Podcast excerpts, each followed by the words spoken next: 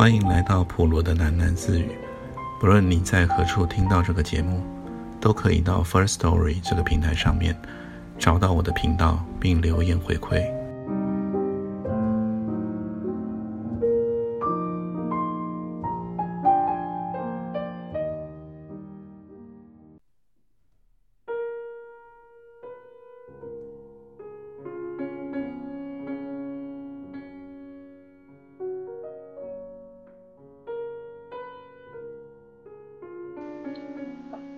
小叶一边煮咖啡，一边读他的新书《笛卡尔的方法导论》。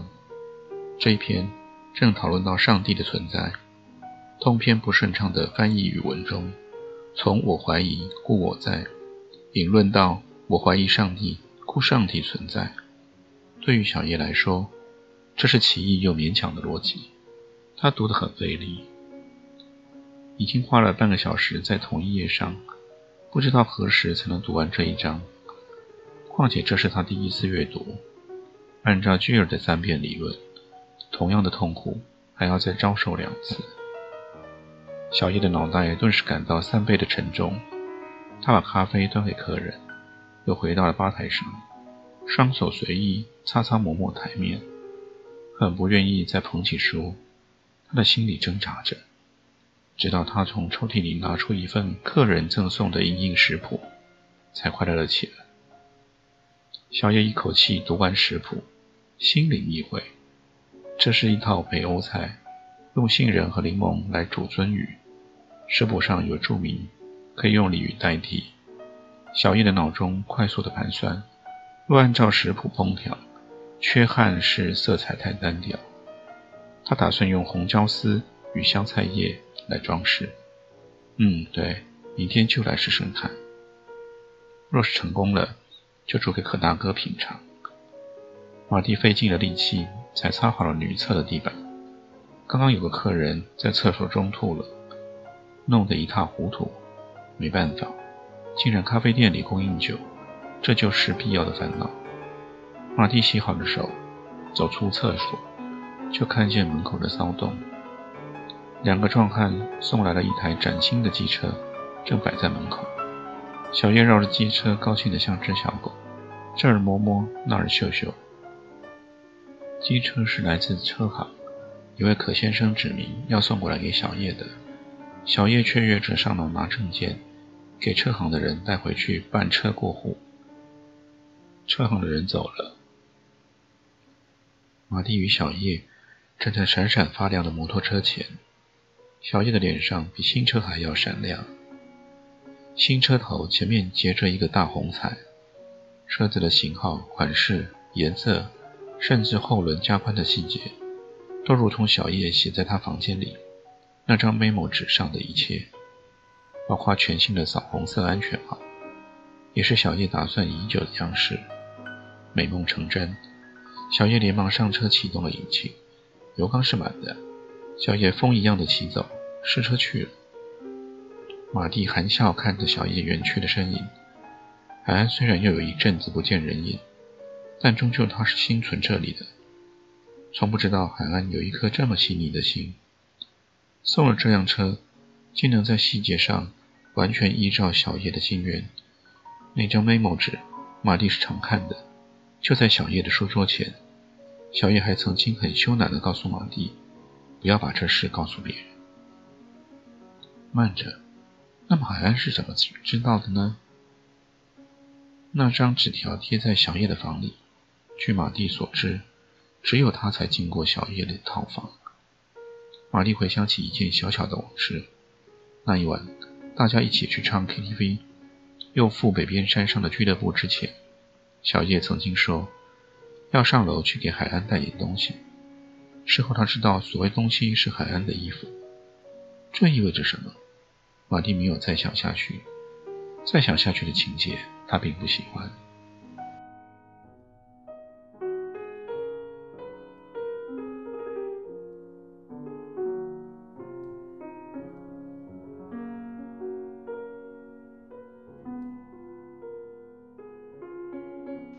小叶毕竟还是回南部家里去了。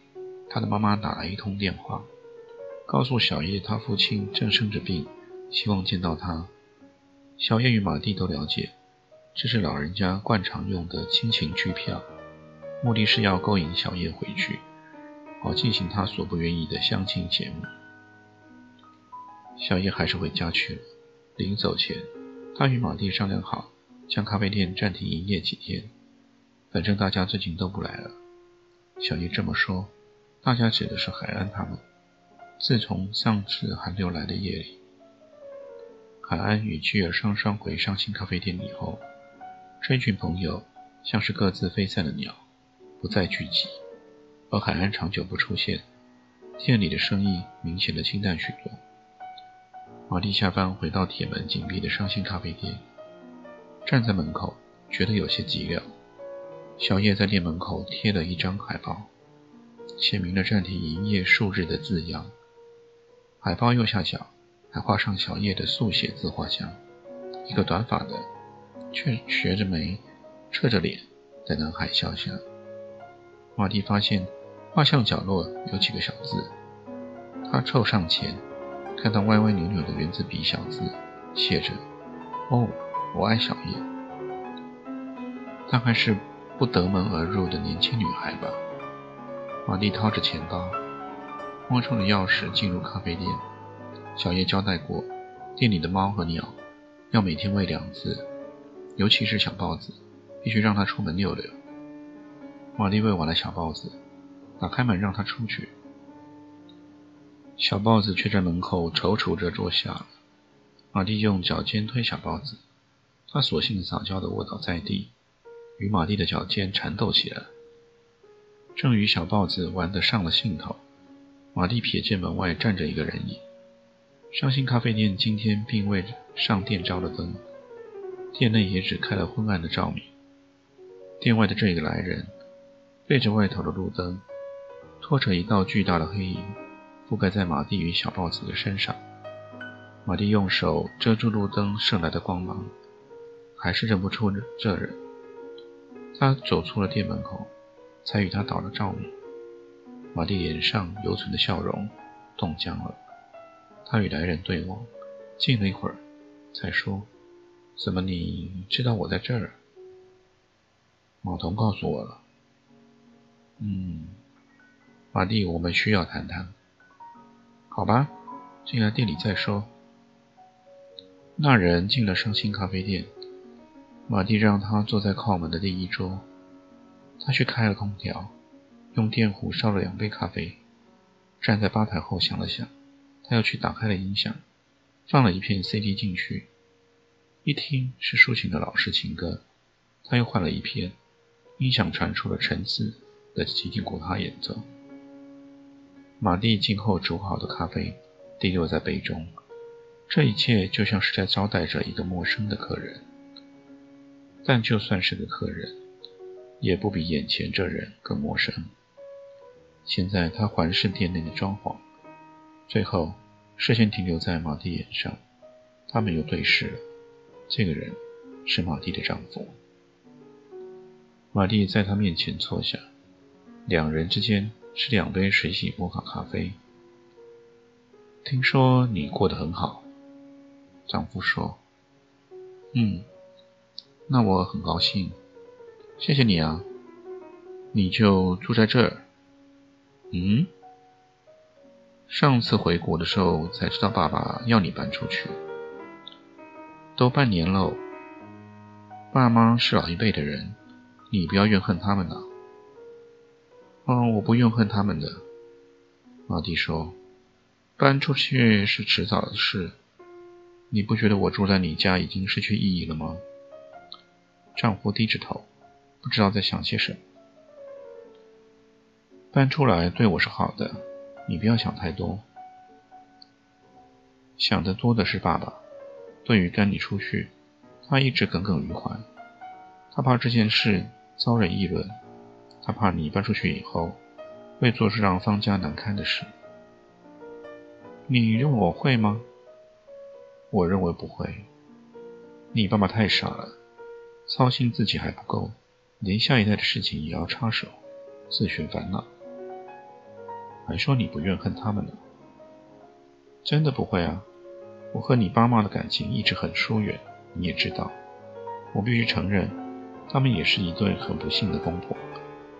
我不懂得和老人家相处，我根本就不懂得和家人相处，得不到他们的欢心，是很公平的事。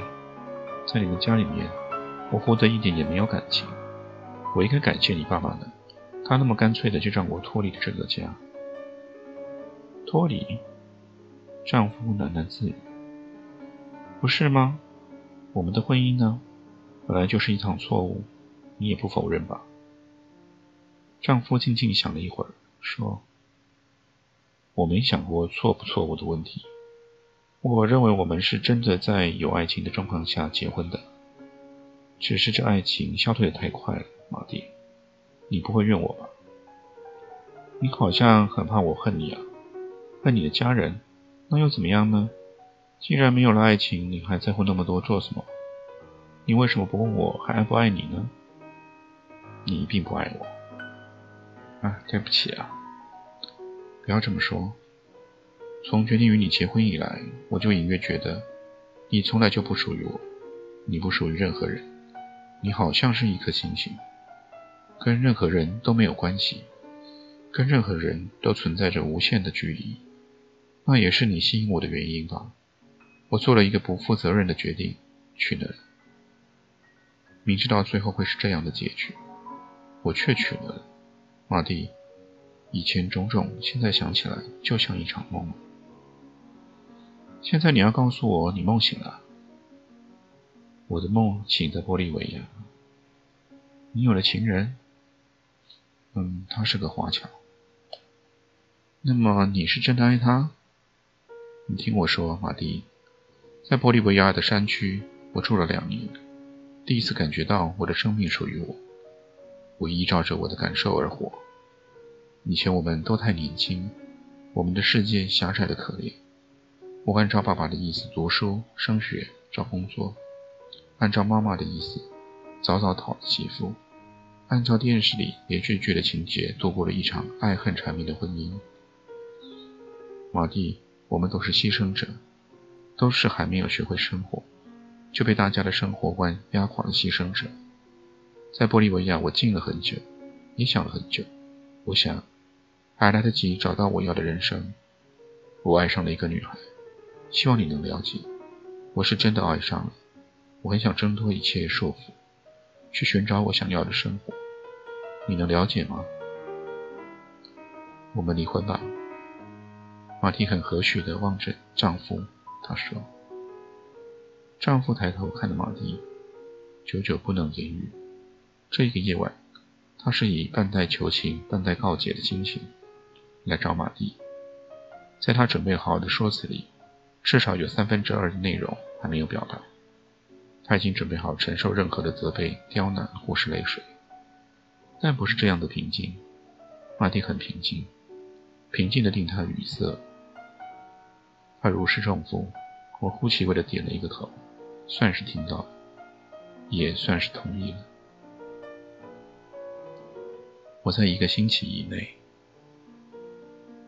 会找律师去跟你办手续。马蒂说：“谢谢你。不管你是要……至于赡养问题，就不要再谈了。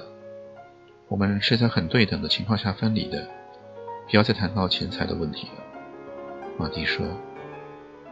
他点了一根烟，深深的吸了一口。这是以往丈夫绝对不能接受的举动。丈夫走了，玛蒂留在位置上，直到那根烟抽完。她关掉音响、空调，熄了灯，拉下了伤心咖啡店的铁门，回到了楼上的套房，又锁上了房门，才坐在床沿哭了。窗外寒风习习，开始下起冰冷的细雨。玛蒂擦了擦泪水，打开了窗户，冷彻心扉的寒风灌进来。浑浊暗沉的夜空看不见一颗星，而丈夫却说她是一颗星星，跟谁都没有关系，跟谁都无限疏离的星星。如今要跟她离婚的丈夫，也是同样走过了孤独又不幸的路途吧。蒙蒂的心里一点也没有怨恨，只是很单纯的伤心着。好几年前，为了拥有一个属于自己的家，她非常天真的嫁给了他，才知道这世界上有一些很简单的东西，却是仿造不来的。马蒂是一颗星星，自立脱离了轨道，想要追求一种亲近依偎的感受，却没有想到，星星是不可能真正接近的，除非互相撞毁，化为粉尘。被一种奇异的情绪引导，马蒂从床底下拖出了陪伴他流浪的那只皮箱，打开它，从箱中取出了一叠对折的水彩画，拿到窗前的书桌上，展开了画。这些画大约有七八年没有再展开过，它们折线的地方都微微战裂了。马蒂很轻地摊开图画，里面第一张。是他的自画像，暗沉又冷凝的色调，冷冷的双眼望向前方，那双眼睛不合比例的大，而且漆黑，为着映照背景上的黑夜。其他多是一些静物画、风景画。当年，马蒂一人独自租屋而住，很孤独也很贫穷的完成了大学课程，每天晚上七点到十一点。他固定在租屋处的楼下塑胶加工厂打工，回到房间里，通常是累得心力交瘁，累得没有精神，再来对付寂寞。马蒂是一颗星星，琳达也许说对了，马蒂恨他得了一种叫做社会适应不良症的病，这场病来的飘忽，久发不愈，把他从整个人群中梳理出来。成了一颗孤单的星星，在正常的外表下，是一颗漫无目标、漫无依靠的心。如果不是这样，那为什么他连一个婚姻都可以维持的无疾而终呢？